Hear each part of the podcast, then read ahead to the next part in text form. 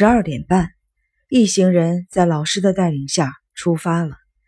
出发的时候，天空上虽然还是乌云笼罩，但西边的天已经亮了。登山道很窄，两侧的小竹子和映山红长得很茂盛。一行人成了一列纵队，带队的老师在前，医生小野断后，优希、长颈鹿、刺猬三家人走在队列的后部。由于两边都是树木，周围的风景什么都看不见。熊座发起牢骚来：“什么都看不见，多没意思！”麻里子也不满地说：“哪有什么山鹰叫啊？”这时前方传来了一阵欢呼声，尤西他们赶紧走了几步，来到了一个稍微宽敞一些的地方。这里豁然开朗，眼前群山起伏，但没有一座山高于他们现在站的地方。大家一边俯瞰群山，一边继续向上爬。爬了一个多小时的时候，孩子们还没有喊累，家长们却都受不了了。恰好这时来到一块五米见方的地方，那是一个固定着的几条长凳的休息处。带队的老师喊了一声：“休息啦！”尤西看了看父母，熊座还不要紧，智穗已经累得不行了。我爬不动了，累死我了。刺猬的母亲麻里子一个人占了一条长凳躺下，尖声尖气地叫着：“把我放在这儿，你们走吧。”一个护士摸了摸麻里子的脉搏，不要紧的，再坚持一下就上去了。风景多好啊！长颈鹿的叔叔和婶婶并肩坐在休息处一角的草地上，用毛巾擦着汗，满意的欣赏着山里的景色。长颈鹿和刺猬站在远离大家的地方。没有一丁点累了的样子，他们好像是在商量着什么。一会儿看看灌木丛那边，摇摇头；一会儿看看森林那边，又摇摇头。他们在什么地方才会点头呢？想到这里，尤西感到害怕，赶紧转移了视线。休息了十五分钟，一行人又出发了。走了不一会儿，果然听见了山鹰的叫声。周围又暗了下来，路更窄，坡更陡了。尤西一家人慢慢跟前边的人拉开了距离，后边的长颈鹿和刺猬两家人拉开的距离更远，因为麻里子走不动了。长颈鹿的叔叔和婶婶老是帮助他。走着走着，看见登山道左侧竖着一个牌子，上面写着“注意落石”。木板上方有很多看起来就要掉下来的大石头，很危险。更危险的是，右侧的山谷全是以前滚下去的大石头，没有森林，也没有灌木。熊座看了，咂咂舌，说道：“真够危险的！要是从这儿滚下去，脑袋撞在石头上就没命了。”为了安全，带队的老师要求大家一个一个的迅速通过。爸爸，你先过吧。”尤西说。熊座踩着大大小小的石头通过的时候，尤西一直在后边看着熊座的脚底下。这段路确实危险，稍不留神就会滚下山去摔死。尤西吓得闭上了眼睛。尤西，该你过了。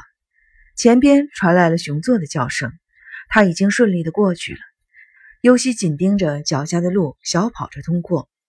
熊座在对面张开双臂迎着，尤西躲开了熊座。肩头撞在了左侧的山石上，熊座苦笑着：“你看，你看，撞疼了吧？”智穗紧跟着过来，长出了一口气。熊座不满地嘟囔着，发了句牢骚：“不管怎么说，也没有郊游的感觉。”尤其注意的是后面那两个人的行动。只见长颈鹿和刺猬站在那段危险的山路上停了下来，小声商量了几句什么，眼睛放着光。神情没有表现出一点的恐怖和胆怯。尤西赶紧转过身去，继续往前走。竖着“注意落石”的木牌的地方还有好几处，但是经过这些危险地段的时候，尤西不敢再回头看长颈鹿和刺猬了。看到他们的表情就害怕。爬了两个钟头左右的时候，前方又传来了“休息了”。尤西他们上去一看。是一个三岔路口，一条路通向右边的山下，一条通向左侧的山顶。由于云雾缭绕，山顶那边的悬崖峭壁显得神秘莫测。等大家都到齐了，带队的老师大声地说：“现在的海拔高度是海拔在一千七百米到一千八百米之间。”孩子和家长们拍着手欢呼起来：“大家辛苦了！”但是真正的登顶从现在起才算开始。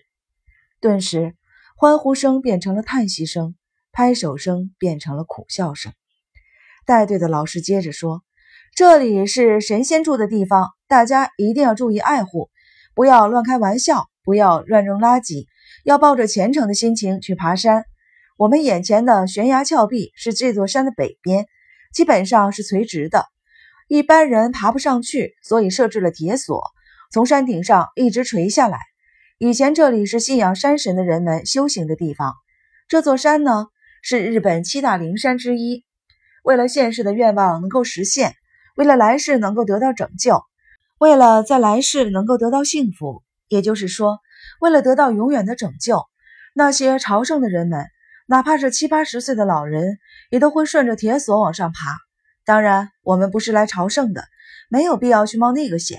我们要顺着安全的登山道迂回的登顶，只要能登上顶峰，到小庙前边祈祷一下，也能够得到神仙的保佑。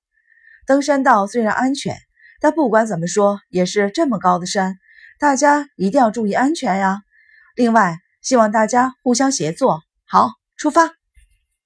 在老师介绍神山的时候，护士们给孩子和家长们检查了身体，看到志穗脸色很不好。护士劝他原地休息，等着大家下山。不，我也上去。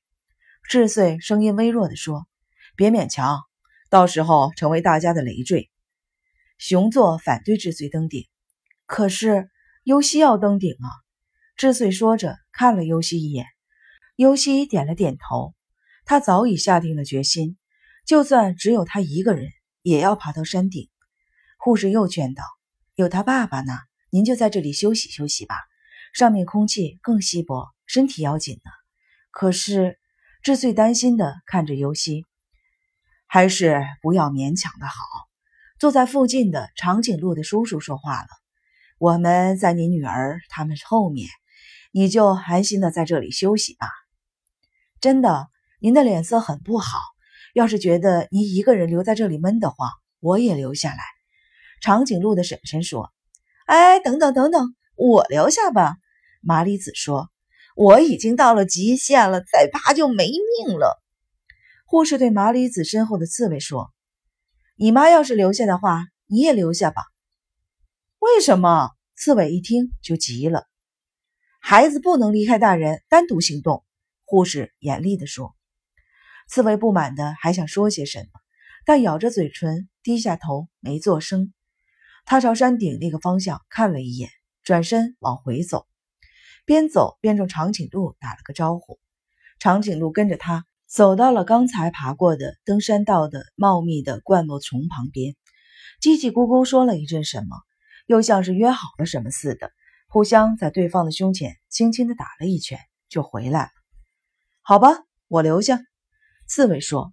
结果智穗、麻里子和刺猬留下了。其余的人继续登顶。智穗站在供登山者休息的小屋前面，目送着尤西。当心呐，别摔着！不知嘱咐了多少遍。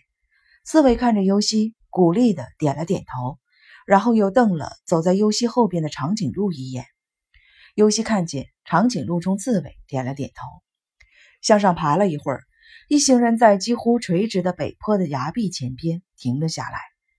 从山顶上垂下来的铁索很粗，是用无数大铁环连接起来的，每个铁环都可以伸进大人的一只脚。崖壁上部云雾缭绕，看不见山顶。那条特制的铁索看起来就像是连着天。尤西凝视着云雾后边的东西，觉得只要从这里爬上去，才能够得到神的拯救。走了，打头的男护士喊了一声。带着一行人朝着那条迂回登顶的登山道走去。那是一条很窄的螺旋状的小路，大家排成一列纵队开始爬山。危险的地方都安装了扶手，即便如此，如果跟下山的人交错的时候，也必须倍加小心，否则就会有摔下山谷的危险。爬了五分钟，跟在熊座后面的优西再也忍不住了，对熊座说了声：“我去看看我妈。”扭头就往山下走。优西，等等！熊座叫道：“你先上去吧。”尤西说完，趁着长颈鹿和长颈鹿的叔叔婶婶发愣的当。从他们的身边挤了过去，又巧妙地绕开了后面的几个人，三步并作两步地跑下了迂回的登山道。尤西，熊座大声喊住，想追尤西，但正在上山的人们挡住了他。尤西觉得熊座不会很快地追上来，跌跌撞撞，头也不回地朝挂着铁锁的地方跑去。跑到了崖壁前面，尤西抬头向上看，他坚信从这里爬上去。一定能够得到神的拯救。